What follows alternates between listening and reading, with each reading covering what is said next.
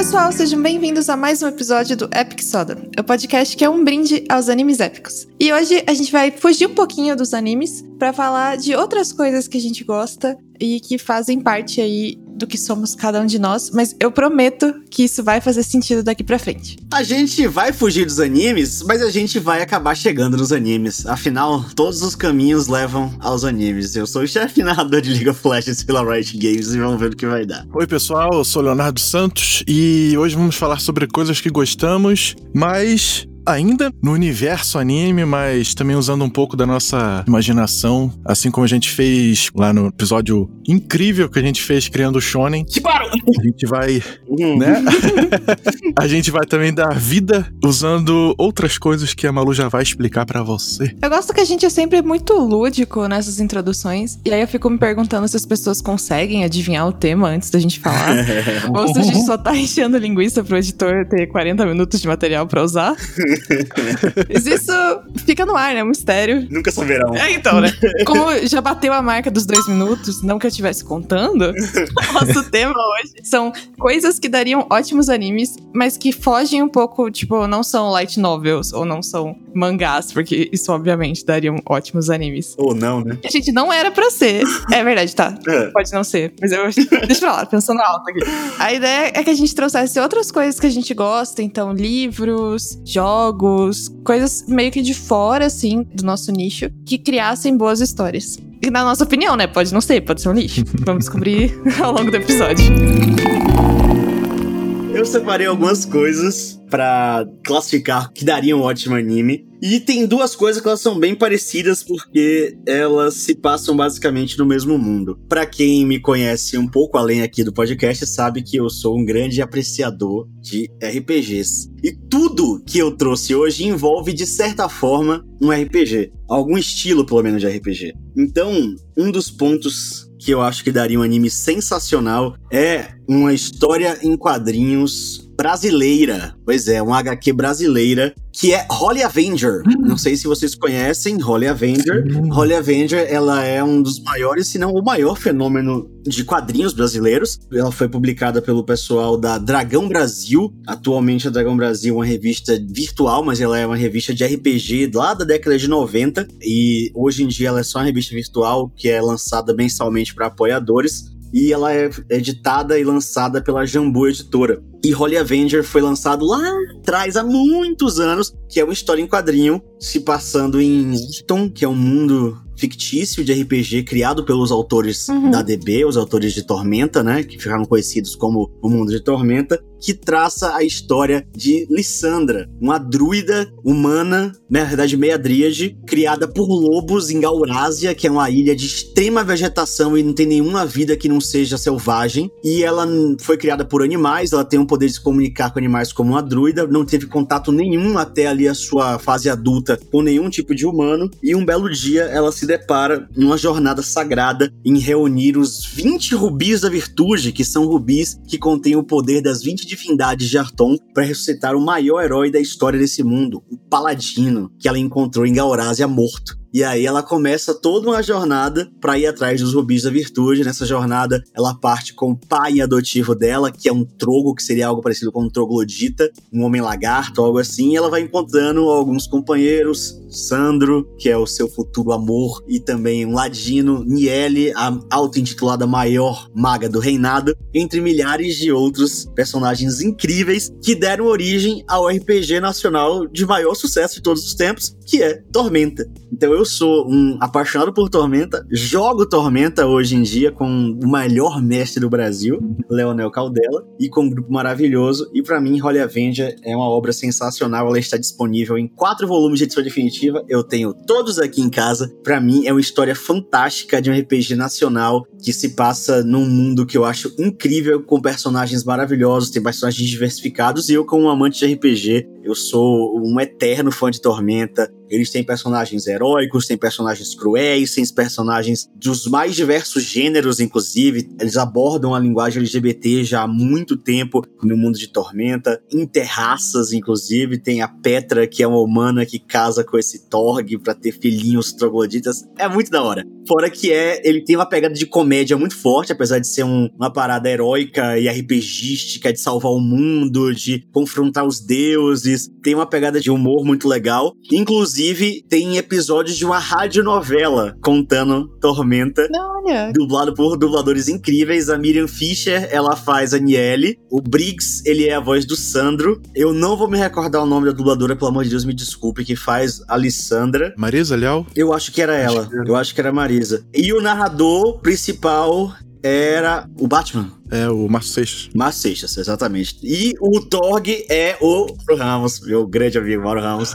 então, assim, um elenco maravilhoso de uma dublagem de uma radionovela curtinha, bem curtinha a radionovela, é só contando a introduçãozinha. Uhum. Como assim, cadê os heróis? Peraí, Niele, peraí. Você não entra agora não, não é sua deixa. Ah, foi mal, Sandrinho. Outra magia de teleporte errada. É, não é a primeira vez que acontece mesmo. Sai daí, alfa burro! Pois é, cérebro de pudim. Toda vez que tu faz merda, tu culpa teu cajado de durepox isopor, né? Teleporte. Vem com isso! Hoje em dia eu posso chamar um. um posso chamar, não. Eu fui intitulado pelos autores de Tormenta e Rolha Verde como embaixador Tormenta nesse Brasil. Não, olha que. Eu vou aqui pra divulgar a palavra de Arton e de Tormenta. e como um fã de carteirinha, um jogador de RPG, eu acho que Rolha Verde daria um anime foda. Sem dúvida. É, eu não conhecia, então eu fui olhar aqui enquanto você ia falando e parece que vai virar animação. Foi divulgado na CCXP de 2019 um teaser. Então. Você sabe o que aconteceu? Quando virar? Vamos lá. Teve, há muito tempo atrás, tem uma abertura de anime até. Né? Eu sei a música inteira, mas já passou o episódio de músicas, então não vou cantar aqui. Quem quiser a gente cantando, escuta o último episódio. Pode colocar um trechinho aí, nosso editor, por favor, da abertura de Holy Avenger.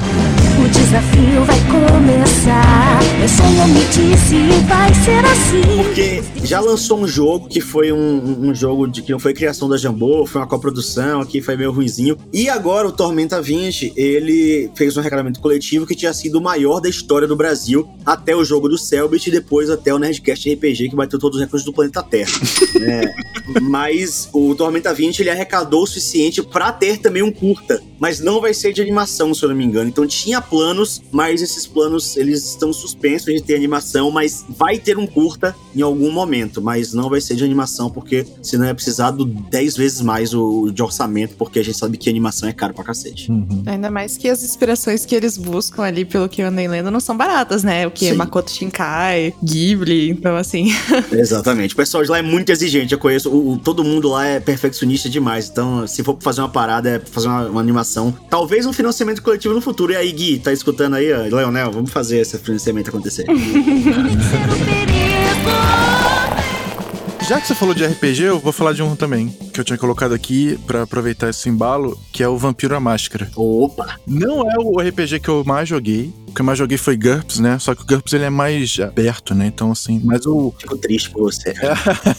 mas eu joguei muito. E o Vampiro à Máscara, assim, o, o que eu mais gosto dele são, claro, o sistema incrível e tal, mas a arte dele, né? Dos vampiros lá, aquelas ruas, catedrais. É muito anos 90 pra caramba, sabe? Todo mundo com aquele óculos redondinho, cabelo todo encebado, jeans rasgado, jaqueta de couro, aquela arte toda preta e branca com sombras bem fortes, sabe? Eu imagino aquilo se tornando um anime assim, meio que tipo Castlevania, assim. Não só porque é de vampiro, mas é um anime americano, né? Vamos dizer assim feito bem naquele meio termo anime, você não sabe se é anime, se é, se não é, mas é. É, eu não sabia se era, é? É, tipo, o Castlevania é, um anime. Não sabia, eu achei que era animação normal. Ah, mas tem gente que fala que não é, mas é. Acho que isso é assunto pra outro podcast. É, é, é, é. mas eu imagino, assim, uma animação bem densa, sabe? Sem muito aquelas caras de bocas, mais ou menos o que aconteceu com o Onyx Equinox, sabe? Que você vê características do anime, mas não tem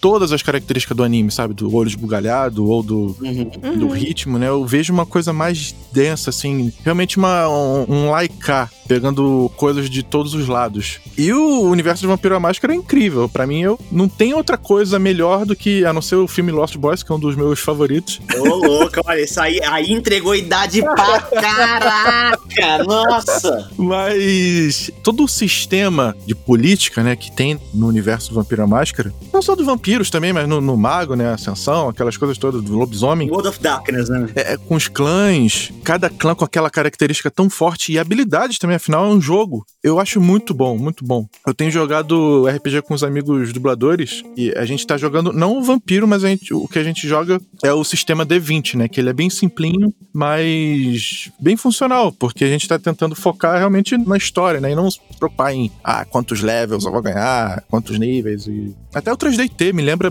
bastante, assim, claro, de uma forma mais simples, mas é uma coisa que eu gosto muito, o vampiro. Eu queria muito voltar a jogar o vampiro à máscara, sabe? O, ou o mago, ou o lobisomem. Que é um universo que eu acho incrível. E em anime, nossa, se se fizesse uma estética bem, sabe, de repente ele totalmente em preto e branco, com aquele traço mesmo. E de repente só algumas cores pro sangue, pra algum poder, sabe? Deixar ele bem visualzão. Meio no ar, assim. Pô, ia ficar muito maneiro. Eu gostei. Todo mundo de World of Darkness, como ele já mesmo fala, né? É Darkness, é um negócio pesado, sombrio, não tem felicidade, é só tragédia, é, é só coisa ruim o tempo inteiro. E eu amava jogar isso, assim. Ele é um jogo bem denso, bem pesado, né? Porque ele faz parte de uma família de jogos, como o Léo falou aí, é lobisomem, mago, vampiro, channeling, que é aparição, fada, tem um monte de coisa, caçadores caçados, que você vai jogando um dentro do outro e basicamente a temática de World of Darkness é o mundo está uma merda, o fim do mundo está chegando e você tá no meio dessa porcaria toda. Uhum. E Vampiro à Máscara sempre foi muito o mais famoso de todos, eu acho, né? Porque ele tem essa temática muito legal, bem imersiva. O grande foco de World of Darkness é interpretação pesada. Uhum. Então, eu acho que daria realmente, mas tinha que ser esses animes serião, sabe? Não dá pra ser É. shonen, é um negócio bem denso, como o Léo falou, preto e branco, Uhum. uma parada profunda, sabe? Buscando um Babylon elevado à décima potência, sabe, maluco? É.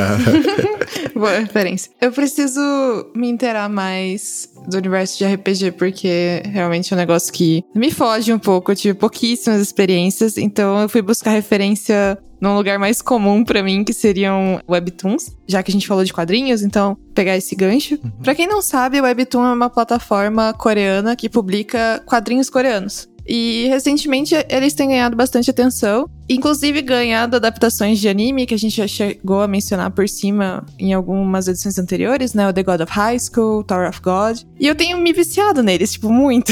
Até recomendei pro Léo já e a gente combinou de marcar Uhum. um podcast sobre isso. Se vocês tiverem interesse, mandem pra gente, porque é realmente um assunto que eu gosto muito e adorar trazer pra cá. E a webtoon que eu escolhi, né, o manhwa que eu escolhi, que é como se chamam as histórias coreanas, e não é mangá, então, pra eu não me contradizer do que eu falei no começo, é, eu peguei Pigpen, do autor Karn B. Kim. Eu não sei se é Karn Bai, porque termina com Y, ou se eu falei tudo errado porque é coreano. É, é uma boa possibilidade. Eu acredito que sim, mas se escreve C-A-R-N-B-Y, então é Carnby ou Carnby, realmente não sei.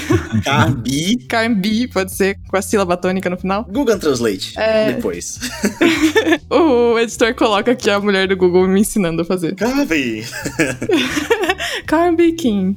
Ele é um autor que tem ficado cada vez mais conhecido, principalmente agora que uma das obras mais famosas, que é Sweet Home, ganhou uma adaptação pra Netflix e que ficou sensacional. Mas Pigpen é uma das obras mais novas e ela fala sobre um cara comum que vai parar numa ilha deserta, que sem contato nenhum, tipo com o mundo exterior, por assim dizer. E a única coisa que ele tem é uma posada, que é a ideia que as pessoas se pedem por lá e vão embora, mas quem raios iria pra uma ilha desconhecida? Ele perdeu totalmente as memórias que ele tinha de antes da ilha e as pessoas dessa casa são muito esquisitas, porque tem um pai controlador e ele tem um visual meio gospel, por assim dizer, tipo usar aquele terno assim, ficar carregando a Bíblia pra cima e pra baixo, meio pastor, sabe? Aí tem a- uma filha meio rebelde, tipo, descolada, roqueirinha. Uma filha totalmente bizarra, que é a criança mais nova que tem mania de, de secar inseto e botar eles pra brigar, assim. E um cara muito esquisito e alto, magrelo, que faz as tarefas da casa, mas não é de falar muito, assim. Então fica aquela vibe meio família Adams, meio bizarra. E ele tem que descobrir o que tá rolando. A mãe é muito hospedeira, assim, ela oferece um chá de uma cor vermelha muito curiosa. E ela faz questão de ressaltar que lembra sangue. Então fica um mistério. O que raios é essa ilha? Quem ele é e o que ele tem que fazer para sair dali? E acaba que a coisa fica muito bizarra quando ele começa a ter visão de pessoas com cabeça de porco. E essas cabeças querem cobrar dele alguma coisa que ele não lembra o que, que é. E, infelizmente, o Webtoons, para alguns autores, você tem que pagar o Daily Access para você conseguir ler mais do que tá liberado ou esperar um dia para ler o outro. E foi muito difícil. Então, digamos que alguém, não vou citar nomes, gastou dinheiro nessa brincadeira terminar a história muito rápido, porque tava obcecada. Mas eu, não vou citar nomes, né? A pessoa pode se reservar. Mas assim, é um. O jeito que ele escreve, já. Quem assistiu Sweet Home vai entender que é super envolvente, thrillerzão mesmo, de fazer você surtar e não confiar em ninguém, e tentar achar pista, criar teorias e tudo mais, pra no final não ser absolutamente nada do que você imaginou. Então eu imagino que pra um anime poderia ser um shonen adultão, não precisa de tanta complexidade, mas trataria temas bem darks e de um passado bizarro do protagonista que eu, eu queria muito ver numa animação. Então, firma, podia fazer muita boa pra mim. Eu ia ser muito feliz promovendo esse título. aí, Crunch, manda, manda uma adaptação aí. E fala com o pessoal também da Jambô lá, já faz duas. Vai ser sucesso. É incrível como esses manhwas, né? Eles são viciantes, porque o formato é o formato da internet de hoje, né? Que tá o celular Uhum. na palma do sua mão e você só vai passando pra cima. É muito bem feito. E não são todos, né, que tem essa limitação do acesso diário. O problema é que essas de terror normalmente tem. e aí eu fico muito, muito. Eu, desse autor mesmo, eu maratonei todas as que tinha. Então foi Sweet Home primeiro, por causa da série, fiquei curiosa, né? O Bastard, que acho que foi a primeira que ele fez e também tem um roteiro sensacional. Aí eu li esse Pig Pen e eu fiquei tipo, eu não tenho mais dinheiro pra colocar aqui, pelo amor de Deus. Muito bom. Então eu recomendo bastante. Vou preciso ler mais, cara, porque eu li pouquíssimos na minha vida esse webcomics, pouquíssimos mesmo, há muito tempo. E agora tá um formato bem, bem, bem popular, né? A gente teve alguns animes aí que estouraram que vieram de webcomic, né? O- se eu não me engano, o One Punch Man era webcomic, Malu, você que mas Era, mas não era nesse formato tipo webtoon, sabe? Porque isso é muito coreano. Ah. Mas era publicado digitalmente primeiro, sabe? Mais parecido com o que a gente falou uns programas atrás sobre aquela outra divisão da Jump de Ah, publicar coisas só tá. online, sabe? Entendi, entendi. É, eu realmente preciso ver. Mas se você quiser recomendações, eu tenho Quero, quero, quero. Ao, ao final dessa gravação me passe, porque eu preciso voltar a ler mais algumas coisas, porque era um hábito que eu tinha de ler muito mangá e eu troquei por assistir. Tenho lido nada. Não tenho lido nada. A última coisa que eu li foi Promised Neverland, que eu assisti o episódio 1, aí eu falei, meu Deus do céu, eu não vou esperar. E aí li tudo. né? Foi a última coisa que eu li foi Promised e depois tô assistindo. Realmente preciso cair mais de cabeça nesse mundo das tecnologias aí. Tô ficando muito velho. né? 34 anos, só 35 esse ano, tô muito idoso. Ok, mesmo. Boomer, quer fazer sua recomendação agora? Eu vou fazer mais uma recomendação, como eu falei, tudo que eu trouxe aqui vai ser baseado no mundo de RPG. Porque eu acho um mundo fascinante, é um mundo muito rico. É um mundo que tem muitas histórias, literalmente, é muita história. Porque se você pega um bom RPG bem trabalhado, ele tem milhares de personagens, ele tem não só a história das pessoas, ele traz a história do local, ele tem história de itens, ele tem a história de sabe de tudo. Ele, ele tem um- uma gama de possibilidades muito grande. E assim, não é nenhuma novidade que eu sou muito, muito fã de Isekais, que abrangem muito isso. Né? E eu vou trazer aqui agora, não um, um RPG, nem um quadrinho que eu tinha falado anteriormente, mas um jogo. Um jogo de RPG de videogame. E pra mim, o melhor RPG de videogame já feito na história deste mundo. Nossa, aí chamou, É, hein? chamei. E aqui, pra mim, não, não tenho a menor dúvida. Eu não tenho a menor dúvida. É um jogo que foi feito para Super Nintendo. É, meus amigos, a gente já tá na geração que muito à frente disso. Não precisa nem dizer o título. Óbvio que não. Óbvio que não. Qualquer pessoa que não saiba do videogame, do videogame que eu estou falando, do jogo que eu estou falando, não merece nem ouvir falar esse nome. E é óbvio, Malu, vou até. Qual é o jogo que eu tô falando, Malu? Não faço ideia. Puta que Eu sou pariu. um neném. É muito triste. A Malu é pequenininha. Eu nasci no 95, amigo. Você nasceu no ano do jogo, você foi agraciada. Olha só. É pra provar que só coisa boa nasceu em Ah, 95. tá bom. em 11 de março de 95, Malu, esse jogo nasceu. Não era nascida. É, não era nascido aí, o jogo era mais velho que você. Eu estou falando do lendário e mitológico Chrono Trigger. É o melhor, é melhor RPG feito na história da humanidade. É um jogo fantástico, um enredo maravilhoso, um dos piores personagens principais da história, porque ele não faz nada, ele não fala nada, é um dos maiores memes do RPG, que o Crono só balança a cabeça, tá ligado? Ele não faz nada além disso. Mas o Glenn é incrível, o Magus é incrível, a Marli é maravilhoso, a Luca é incrível, o robô, todo mundo, todo mundo é é um é um jogo incrível, é um jogo de viagem no tempo, né? Então é um jogo de Super Nintendo que tem 12 finais diferentes, porque depende do que você faz, o tipo de zeragem, o tipo de, de final vai mudando. E a Ayla, esqueci da Ayla. A Ayla é maravilhosa também. A Ayla é um dos vários personagens. E você viaja desde o futuro de milhões de anos à frente até milhões de anos no passado, era pré-histórica. A gente viaja para o ano 2000, que é o ano que acaba o mundo, na virada de 1999 para o ano 2000. E tem uma trama muito densa de traições, de viagens do tempo, o que você faz do passado até o futuro, sabe? É incrível, sabe? Uma trilha sonora magistral, tocada por orquestras do Japão até hoje, incrivelmente sensacionais. Quando tinha aqui no Brasil ainda Videogames Live, que era a orquestra que vinha tocar trilhas de videogames, eles sempre encerravam com o Chrono Trigger, porque a trilha sonora é maravilhosa, Corridors of Time, Glenn's Theme, tudo é maravilhoso. Pra quem não jogou, jogue, baixa um emulador, compra um Super Nintendo, compra um DS, que também tem no DS, eles relançaram pro DS, e jogue Chrono Trigger, porque é um jogo fantástico, com personagens extremamente cativantes, muitos cliffhangers, muitas reviravoltas na, na parada. Você acha que alguém é mal, mas na verdade ele é bom. E isso é muito legal. Tem tons de cinza no jogo, sabe? Então, assim, o mal não é mal porque ele quer destruir o mundo. Só tem um mal que quer destruir o mundo, que é o vilão principal, que é o Lavos. Mas tem um vilão que, na verdade, ele só é vilão porque a irmã dele teve que se sacrificar pra fazer isso. E aí ele, na verdade, ele não é vilão, ele só quer. Não vou contar. E aí tem outro que a motivação dele é salvar a mãe que ficou paraplégica no acidente, ele quer voltar no tempo pra evitar isso, mas se ela evita, pode desencadear um mal maior, e aí tem a parada interna, tem sacrifício de personagem, é incrível. Chrono Trigger, melhor RPG já feito até hoje para os videogames, e com certeza daria um anime maravilhoso, até porque pro remake do Nintendo DS, eles fizeram algumas cenas do jogo em anime, pouquíssimas, se não me engano, três, e todo mundo já ficou hypadaça, imagina se tivesse série completa. É uma das melhores histórias de viagem no tempo, inclusive, né? Sim, sim. Muito. Incrível. É muito bem trabalhada, eles não se perdem, porque se perder em viagem do tempo é muito fácil, Uhum. mas não, você não, eles não se perdem e é tudo muito bem conectado, sabe? E é um jogo à moda antiga, não era aquele jeito que tipo, ah, aperte o botão tal e vou pra tal lugar, não. Você tá ali no tempo, aí o cara fala, beleza, aqui, velho, a gente precisa pegar essa pedra. Você fala, beleza, onde é que eu pego essa pedra? Você pode viajar pra qualquer lugar no tempo. E aí você, ah, será que tá no passado? Eu tenho que pegar essa pedra pra colocar no sol, pra ela aquecer. E aí, com o aquecimento do sol durante um milhão de anos, ela vai virar uma pedra diferente. Né, né? É foda, é incrível. É uma salva de palmas. Parabéns aí pras coisas que nasceram em 95, todas ótimas.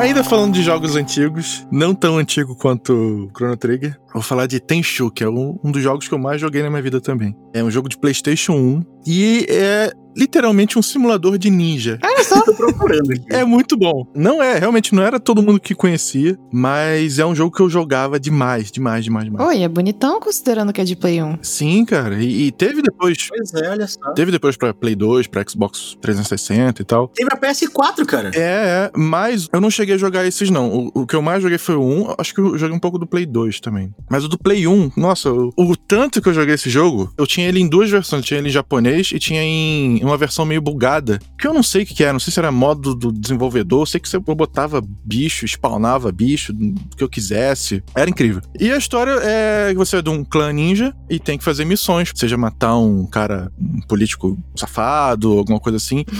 E era um dos poucos jogos que você tinha exploração do cenário, assim. Você realmente fazia o que quisesse. Você começa o jogo de frente pra um muro. O ninja pula, mas não pulava tanto, né? Ponto. Então você já vê que você tem uma, um, um arpãozinho que você joga. E você já sente o Homem-Aranha, o Batman, sabe? Você joga o arpão e passa. Você vê os samurais passando e você espera o momento certo de atacar ou não ataca. Você pode fazer ele completamente stealth. Inclusive, o jogo te incentiva a ser mais stealth, né? E não só sair andando e matando todo mundo. Dá pra fazer também, mas o mais legal é você fazer o modo stealth, né? E eu imagino um anime assim, também do nível hardcore, bem sério mesmo, sem nada de menininha falando muito fininho, ou aquelas coisas, um, ou eti, sabe? Uma coisa bem dark, séria, hardcore mesmo. Um seinen bem feito de algum estúdio top desses assim. Porque geralmente você vê, ah, um filme de ninja tem muita coisa aleatória, né? Um jogo de ninja, muita coisa aleatória. Mas esse você vê que você fala: caraca, isso aqui tem que estar num pedestal, sabe? Isso aqui é uma parada foda. Eu acho bem difícil de ter alguma coisa do tipo. Até porque acho que jogo também não deve ter mais, porque quando anunciaram aquele Sekiro, Uhum. Muita gente disse que podia ser o Tenchu, né? Quando não falaram o nome do título e tal, porque ele lembrava muita coisa.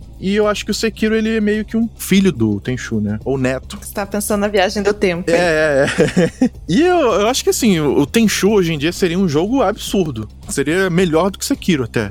Porque Sekiro tem a mitologia, né? Com monstros e tal. Tenchu tem um pouco, mas ele é mais pé no chão. Não tem tanta coisa assim. Não tem tanta gente que solta poder e tal. Então eu acho que seria uma coisa bem interessante também de, de se ter. Mesmo que fosse um filme. Eu acho, acho super válido, até porque ninjas estão sempre em alta. Pois é, Eu né? Acho que é um tema que vale a pena trabalhar. E, e tanto em temas mais leves quanto em temas mais pesados. De Basilisco é Naruto, né? Sim, sim. Basilisco seria o leve? Caralho. Ninja Scroll. Ninja Scroll, Afro Samurai, Uhum. Samurai Shampoo. Curti. Eu ia indicar outras coisas, até quando a gente conversou antes, eu comentei que eu ia pra livros, coisa que acabou virando série, blá blá blá. Mas, como o Shep falou que ele quer ler mais coisas, Hum. eu fiquei pensando e eu queria que minha próxima recomendação fosse um quadrinho que talvez ele adore, porque lembra muito o xodó dele, Boku no Hero. Ah. Você já leu Rei de Lata? Não, não li. Incrível! Ok, vamos lá. Pra minha recomendação. É um quadrinho brasileiro. Ele é publicado no Tapas, que é uma plataforma tipo Webtoon, mas worldwide, por assim dizer. Não é tão coreano. É publicado pelo Jefferson Ferreira, que eu conheço como Jeff, porque a gente se segue no Twitter. E a história é basicamente... Teve uma grande guerra entre duas nações bem poderosas. E uma dessas nações, tipo, manjava muito de armas químicas. E aí jogou um negócio que cagou a atmosfera. Quem sobreviveu disso não consegue respirar no ar que ficou na Terra. Mas as crianças que nascem desse universo, elas nascem com a possibilidade de despertar poderes, dependendo de trauma, do instinto de sobrevivência delas, ou de alguma coisa que aconteça, mas que engatilhe esse poder. Como se fosse o lance do Boku no Hero mesmo, de que uma parte da população nasce com poderes e é isso, sabe? Só que com essa explicação do ataque biológico e tudo mais. Só que essas crianças que nascem com poderes ou com possibilidade de ter poderes, acaba que a mãe sempre morre no parto e os adultos, como eles não conseguem respirar naquele ar e não têm poderes, eles acabam ficando com medo dessas crianças, jogando elas pra fora e tipo, elas se criam no mundo. Só que pra sobreviver, elas se juntam, formam gangues ou tentam se virar sozinhas pra lutar. E, nossa, tem muita coisa, tipo, conspirações, traições. É o shonen arroz com feijão, assim, perfeito. E brasileiro. O traço tem bastante referência de mangás atuais. O autor até fala que ele busca referências, sim, em Marvel, mas também One Punch Man, Naruto e o Boku no Hero mesmo. E eu acho que, tipo, já que você já gosta de shonenzão farofa, Respeite o Boku no Hero. esse é perfeito. E- mas o farofa é ruim, é aquele arroz com feijão mesmo, do dia a dia, que segue passo a passo, assim, e é perfeito, sabe? Eu gosto muito. Qual o nome mesmo? É Rei de Lata. Rei de Lata. Tem, tipo, 35 capítulos no Tapas. É bem tranquilo. Já tô anotando aqui. E o que eu acho mais legal é que o Jeff, ele faz aquelas votações de popularidade dos personagens, sabe? Que é muito comum na Shonen Jump. Sim, bastante, bastante. Tipo, qual é o personagem mais populado de não sei quando? Aí, primeiro foi... E tem, tipo, desde o comecinho. Quanto- De quanto tempo eles fazem isso? A Jump eu não sei, mas Rei de Lata eu acho que é desde 2017, alguma coisa assim. É muito divertido mesmo. Eu acho que todo mundo que tá ouvindo devia ouvir, não só pra prestigiar a galera brasileira que tá criando histórias, mas porque é a cara desse podcast. Não tem o que tirar nem pôr disso. Da hora, lerei. Pô, bem maneiro.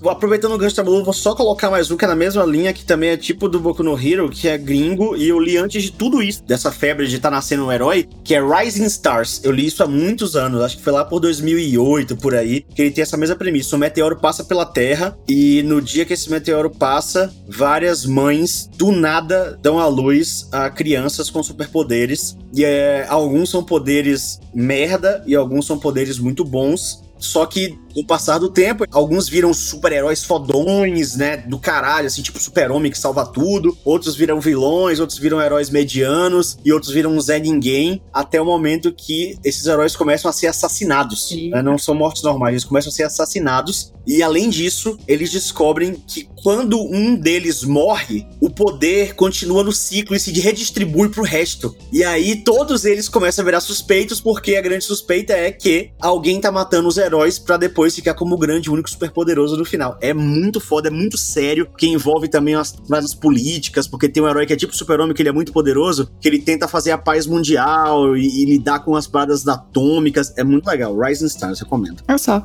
Esse negócio das crianças me lembrou Umbrella Academy também, Tipo isso. que é do Gerard Way. Uhum. Curti, curti. Eu vou falar de um jogo de luta que é um dos meus favoritos, né? Eu comecei a fazer stream agora, tô testando ainda o OBS, aquelas coisas, e jogo de luta pra mim é sentar, ligar e jogar a hora que eu quiser. Eu não tenho que me preparar psicologicamente, pelo pelo menos eu faço isso, né? Tipo, ah, vou jogar Death Stranding, eu não, não jogo a qualquer hora, eu tenho que me preparar psicologicamente e tal. e jogo de luta eu ligo e jogo a hora que eu quiser. É um jogo chamado Guilty Gear. Esse jogo, ele tem aspecto de anime, tem música absurda, sabe? É, é rock com metal melódico, com progressivo. Os personagens são incríveis. A história, assim, a humanidade encontra magia e eles criam armas vivas, né? Eles criam gente com poder, né? E isso desperta um deus e começa uma batalha santa com isso. Os personagens, eles- têm uma- um aspecto, assim, de muito... Eu não sei se tem alguma coisa que eu possa mostrar que lembre, porque ele não é tipo um Final Fantasy. Embora o Final Fantasy tenha essas máquinas com um aspecto mágico, né? Guilty Gear também tem. Só que é diferente, é mais abrutalhado, sabe? Tem, tipo, o principal, né? O Soul, ele tem como se fosse uma, uma coisa de moto, sabe? De fazer. É, é absurdo, é muito maneiro, é tudo muito esteticamente bonito e tudo isso saiu da cabeça de um cara chamado Daisuke Ishiwatari. Ele é da Arc System Works. Ele desenha, ele compõe, ele dubla personagem, ele faz tudo. E eu acho que ele tem que continuar fazendo isso mesmo porque é absurdamente foda. é muito maneiro. Eu acabei pesquisando depois, né, pra saber se tinha algum alguma coisa do tipo e tinha, tem um mangá de uns quatro capítulos. Mas eu acho que é da época do primeiro Guilty Gear, porque o traço tá bem diferente e eu acho que nem foi ele que fez. Bem diferente assim. Então, assim, se você não conhece Guilty Gear e gosta de jogo de luta, vai ver, porque a trilha é absurda. Sempre que lança um jogo novo, eu quero ver primeiro a abertura, porque é uma das músicas. Se torna uma das minhas músicas favoritas.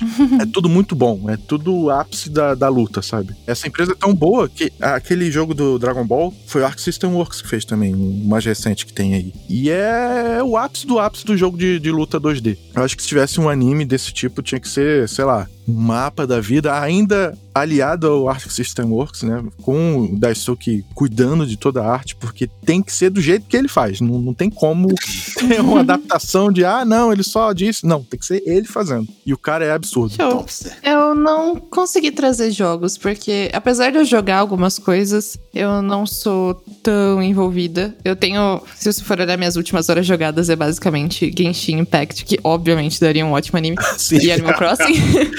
então, eu acabei ficando mais em outras mídias. Eu trouxe uma, uma, uma mídia de livro também. De livro, tem uma. Não sei nem dizer o nome certo disso, porque são nove livros. É o que? Uma nonalogia, trilogia, sextologia. São nove livros. São três trilogias. Três tri- É o pior que é, é o, o jeito mais correto, porque são literalmente três trilogias. Elas acontecem no mesmo mundo, mas em épocas diferentes, com protagonistas e, e pessoas diferentes. Mas é no mesmo mundo, seguindo uma linha do tempo. Que são as crônicas do mundo emerso. Escrito por uma escritora italiana chamada Alicia Trossi. E são três trilogias: as crônicas do mundo emerso, aí, se eu não me engano, as lendas do mundo emerso e não sei que lá do mundo emerso, eu não lembro. Mas basicamente são três trilogias onde contam a história de um mundo né, que é bem simples, sabe? Não é nenhuma grande obra literária, não é um Senhor dos Anéis, mas assim, se passa nessa época medieval de monstros, cavaleiros, dragões, magos, nessa pegada, só que é uma história muito mais simples.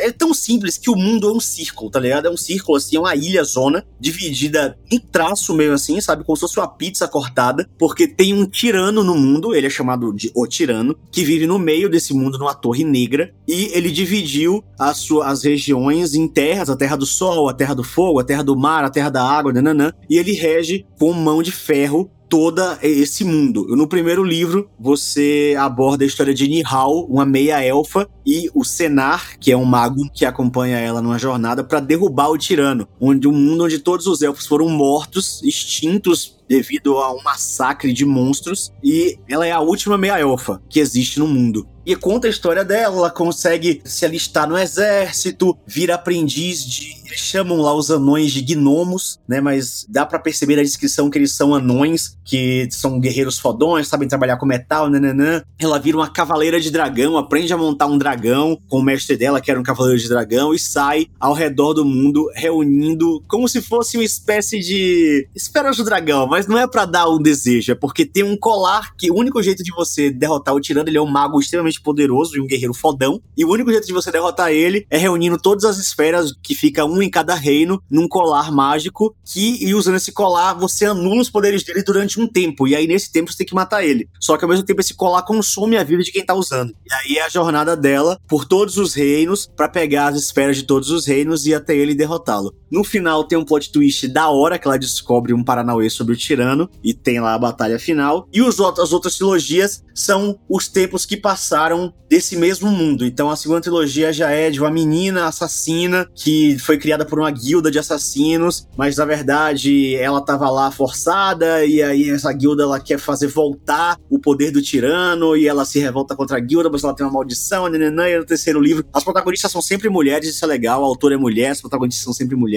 e eu acho que daria uma bela história, né? São três trilogias, as crônicas do mundo emerso, recomendo. Eu não conhecia também, apesar de eu ser mais de livros, então no final das contas foi uma boa edição, porque eu entendi totalmente o seu apreço por isekais medievais agora. você não pode ver uma torre e um elfo, você fala, putz, Tamo junto. vou ver. É, Esse ano, esse ano que Log Horizon vai voltar, então meu coração palpita. Eu também consegui entender mais do Léo também, que eu já esperava coisas obscuras. Então, a primeira indicação fez bastante sentido. Mas os jogos de luta foram uma surpresa bem agradável. E eu acho que eu entreguei o de sempre, que são coisinhas moderninhas, porradeiras. acho que é, é o traço de personalidade de cada um aqui. Eu queria, só pra finalizar minhas indicações, então, colocar O Menino que Desenhava Monstros, do autor Keith Donohue. Ou Donohue, sei lá. Ah, Desculpa, gente, eu sou péssima com o nome. Se eu acertar o dos meninos, já tá, já tá sucesso. E foi publicado aqui no Brasil pela Dark Side, que é conhecida pelas encadernações absurdas. Eu ia falar encarnações, porque tem tudo a ver com eles também. é a história de uma criança que desenhava monstros, ponta. É que é um menino muito assustado e ele tem essa mania de tipo, ah, sabe quando criança quer desenhar absolutamente tudo que ela vê e acaba ficando uns negócios meio tortos, meio perturbador? Mas normalmente as crianças passam dessa fase e nada acontece. Só que nesse caso, parece que todos os desenhos que ele faz acabam virando realidade. Então vai desde alguém dentro da casa que as pessoas não sabem quem que é, ou esqueletos dentro do armário, um monstro que puxou o pai dele da casa. Então tem realmente vários mistérios ali que, honestamente, eu queria muito ter uma amnésia muito específica pra esquecer que eu li esse livro pra me surpreender com o final de novo. louco. porque foi muito um, um tapa assim na cara que eu não esperava que fosse aquilo. Mas é realmente algo que eu acho que daria um bom anime justamente por esse final, assim, que a galera ia ficar surtando. Acho que na hora ia ficar, sei lá, o dia inteiro nos Training Topics o povo hypado com o final. Eu tenho muita esperança e muito carinho por esse livro. Porque foi. Eu não sei se aconteceu com vocês também, mas a internet cagou meu hábito de leitura. Eu lia horrores quando era criança. E aí depois só desaprendi. E foi um dos livros que eu voltei a ler por causa dele, porque eu peguei e não consegui largar. Então acho que eu não podia fechar esse episódio sem falar dele. Mas tenho mais livros pra falar nos próximos. Eu vou encerrar aqui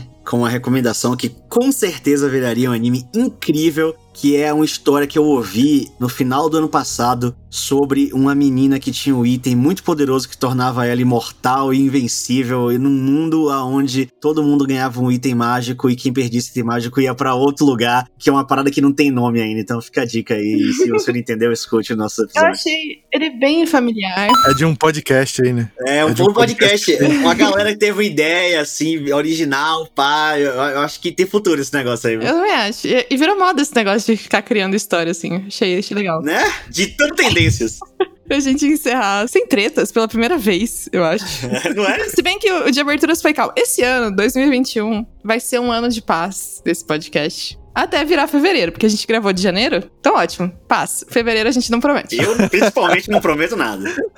Mas é isso, gente. Muito obrigada por acompanharem a gente. Não deixem de seguir a gente, de interagir nas redes sociais. Vocês têm sido cada vez mais participativos. E isso me faz muito feliz. Principalmente quem virou o ano maratonando o Epic Soda. Olha Eu fiquei aí. muito feliz. Então, Uma galera falou isso pra mim também, muito legal. sim, falaram até de fazer financiamento coletivo pra fazer a nossa história acontecer. Isso aí foi Ô, louco.